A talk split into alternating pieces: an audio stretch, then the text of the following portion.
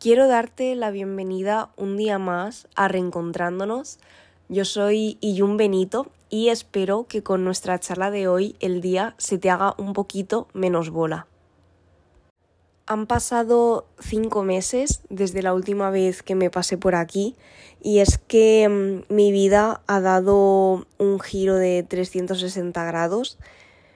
Tomé la decisión de venirme a vivir a Francia en busca de mejores condiciones laborales, porque, mm, bueno, si no lo sabes, la formación que yo tengo es como fisioterapeuta y la verdad que no puedo estar más contenta con la decisión que tomé en su momento. Y hoy me gustaría contarte cómo funciona la fisioterapia en este país. Lo primero que quiero contarte es que para trabajar como fisioterapeuta aquí en Francia puedes trabajar de dos maneras, en dos campos.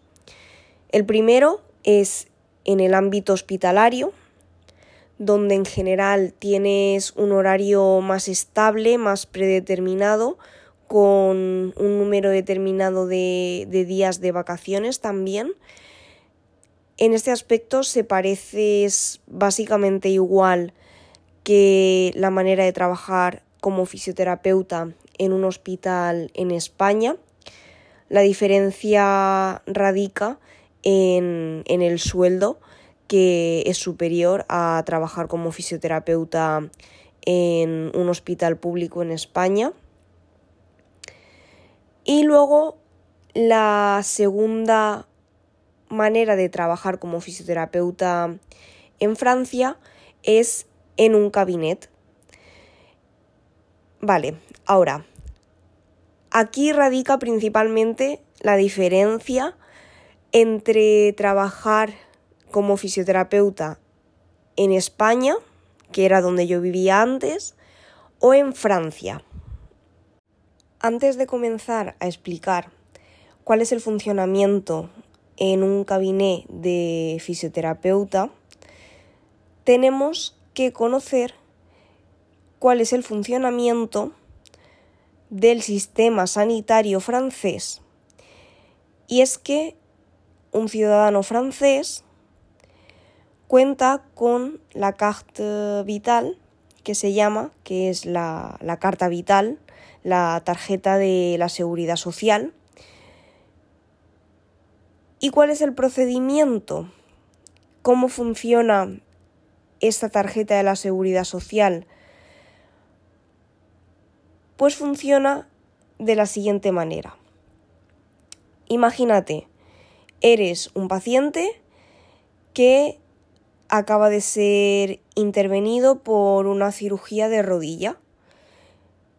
Vas al traumatólogo y el traumatólogo directamente lo que hace es hacerte una ordenanza que se llama una ordenanza, una prescripción de sesiones de fisioterapia.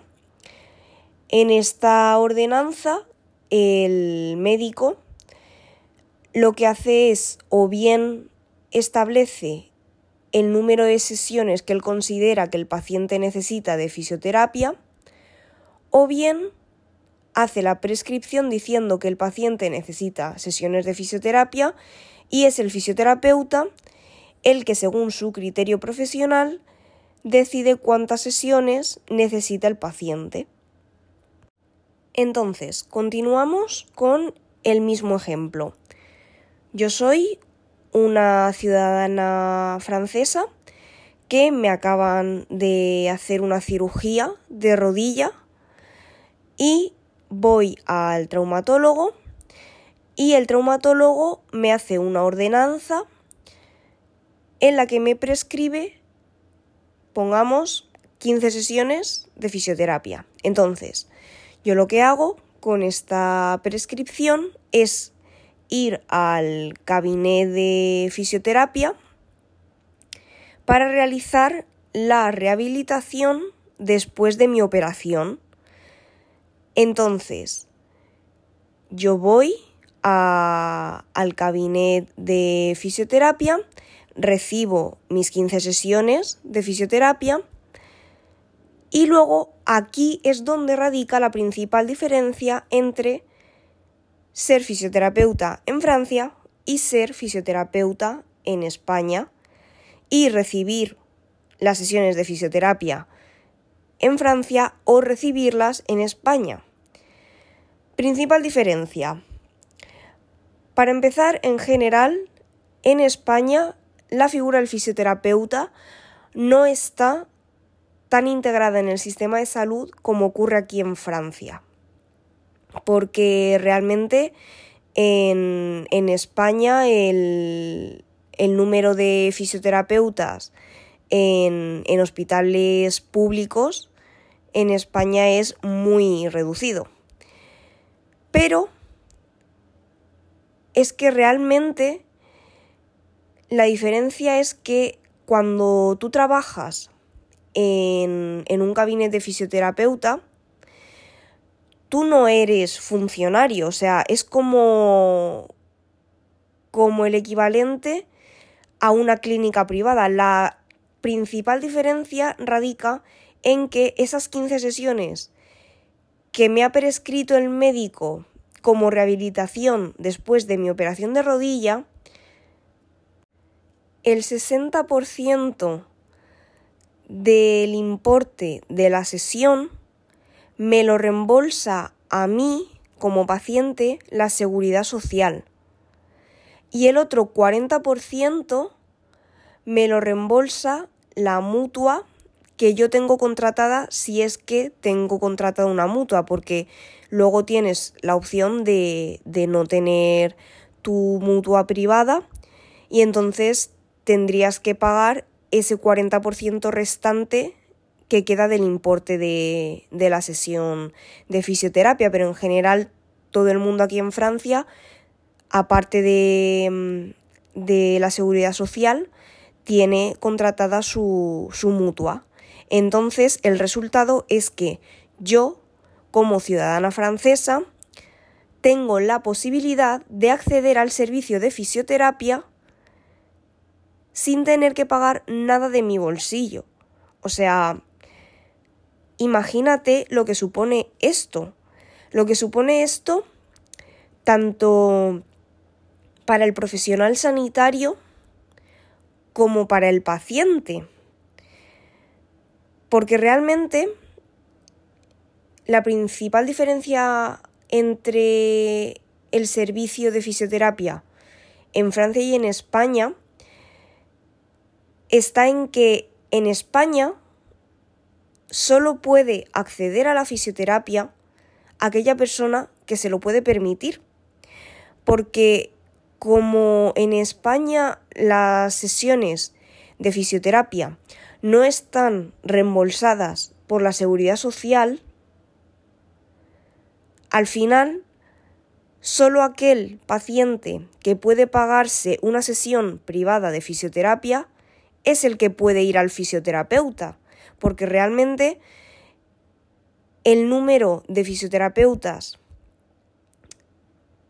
que existen en la seguridad social es muy limitado.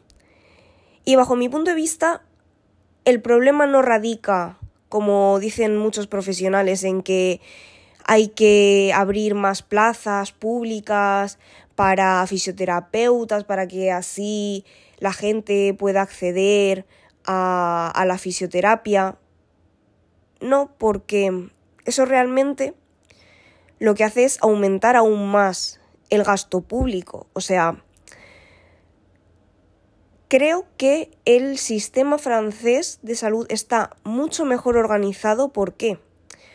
Porque em, en Francia, como he explicado antes, existe la plaza pública en el sistema público de salud como fisioterapeuta y luego el sector privado, por decirlo de alguna manera, de la fisioterapia, pero que realmente no es totalmente privado como ocurre en España, porque en realidad al paciente la seguridad social le reembolsa el 60% del importe de la sesión cuando él va a un gabinete de fisioterapia privada.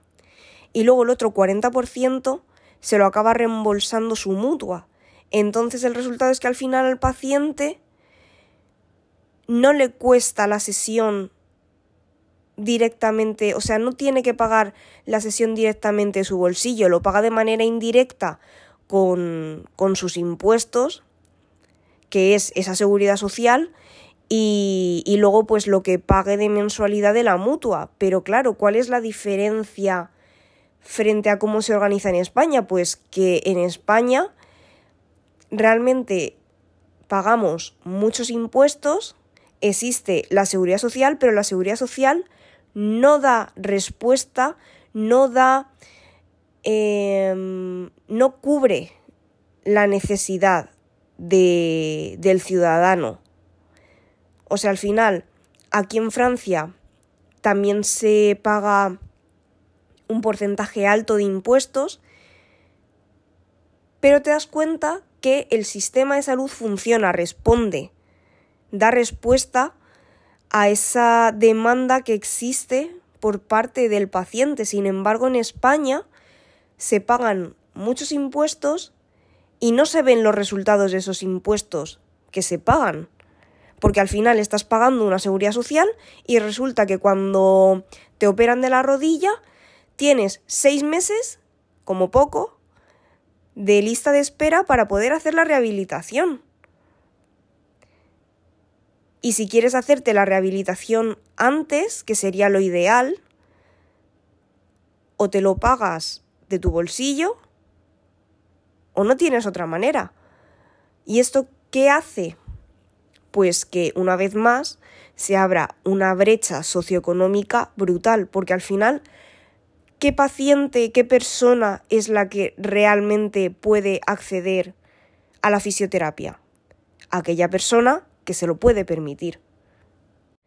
Entonces, después de conocer esta realidad laboral y social, te das cuenta de que no existe una única manera de poder integrar al fisioterapeuta en el sistema de salud. La única manera no es abriendo más plazas públicas y aumentando el gasto público del Estado para que a la gente supuestamente no le cueste dinero la fisioterapia, porque al final, si tú ofertas más plazas públicas de fisioterapeutas para incorporarse al sistema público de salud, esos sueldos, esas plazas, hay que pagarlas. Por lo tanto, al final las acabas pagando aumentando impuestos, aumentando el gasto público cuando en realidad podrías dar servicio a la población, hacerla más, hacer la fisioterapia más accesible para el ciudadano, si lo que haces es reembolsar un porcentaje de la sesión privada al paciente desde la seguridad social, desde esos impuestos que el ciudadano ya está pagando. Y al final, ¿cuál es el resultado? El resultado es que convive tanto la parte pública del sistema de salud como la parte privada. Se complementan. Al final somos muchos ciudadanos. Entonces no se puede pretender ni que todo sea público ni que todo sea privado. Pero que al menos si existe la parte privada, que no tenga que salir ese gasto directamente del bolsillo del ciudadano, sino que sea como una manera, como una manera de desahogar el sistema público, porque al final al ciudadano no le cuesta dinero, por lo tanto, eh, también haces que, la lista de espera en, en el hospital público disminuya porque tienes tanto respuesta por parte del hospital público como con la ayuda de los cabinets privados y al final al ciudadano le da igual recibir la asistencia de la fisioterapia en el hospital público como en un cabine porque no le va a costar nada igualmente. Y, luego también, pues a nivel profesional, es mucho más beneficioso. ¿Por qué? Porque tienes la posibilidad de elegir, tienes la libertad como profesional de elegir. Si bien quieres una mayor estabilidad, un puesto fijo, siendo funcionario del Estado, siendo fisioterapeuta en un hospital público, o por el contrario, prefieres trabajar como autónomo en un cabine liberal.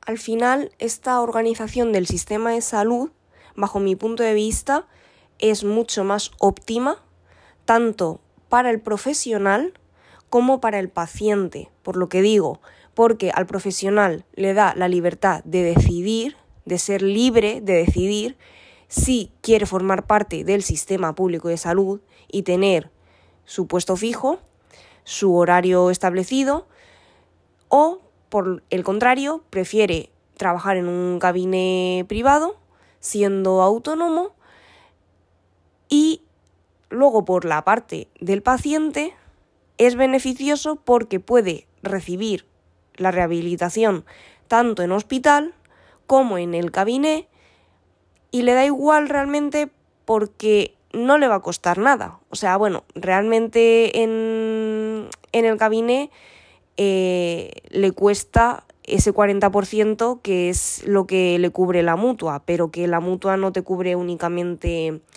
eh, las sesiones de, de fisioterapia. Cuando tú tienes tu mutua privada contratada como ciudadano, pues te cubre diferentes servicios en función de, pues como en España, en función de la tarifa que tú pagues, te cubre más o menos cosas. Pero el resultado es que al final esa sesión de fisioterapia, esas sesiones de fisioterapia, no salen directamente del bolsillo del paciente. Así que bueno, esta es por encima la manera en la que se organiza el sistema sanitario francés. Espero que te haya servido de ayuda para conocerlo un poquito más y mm, si tienes alguna duda puedes dejármelo en, en la cajita de preguntas. Y si te gustaría saber alguna otra cosa, también me puedes dejar alguna sugerencia de, temas que, te gustaría conocer. Y, nada, eh, la verdad que yo tengo bastantes cosas que contar que me resultan curiosas sobre cómo funcionan las cosas aquí en Francia y, y me gusta poder ampliar mi visión de la realidad y poder formarme mi propia opinión y así poder también ser más, más crítica. Así que nada, espero que te haya gustado este episodio y, y que tengas un feliz día.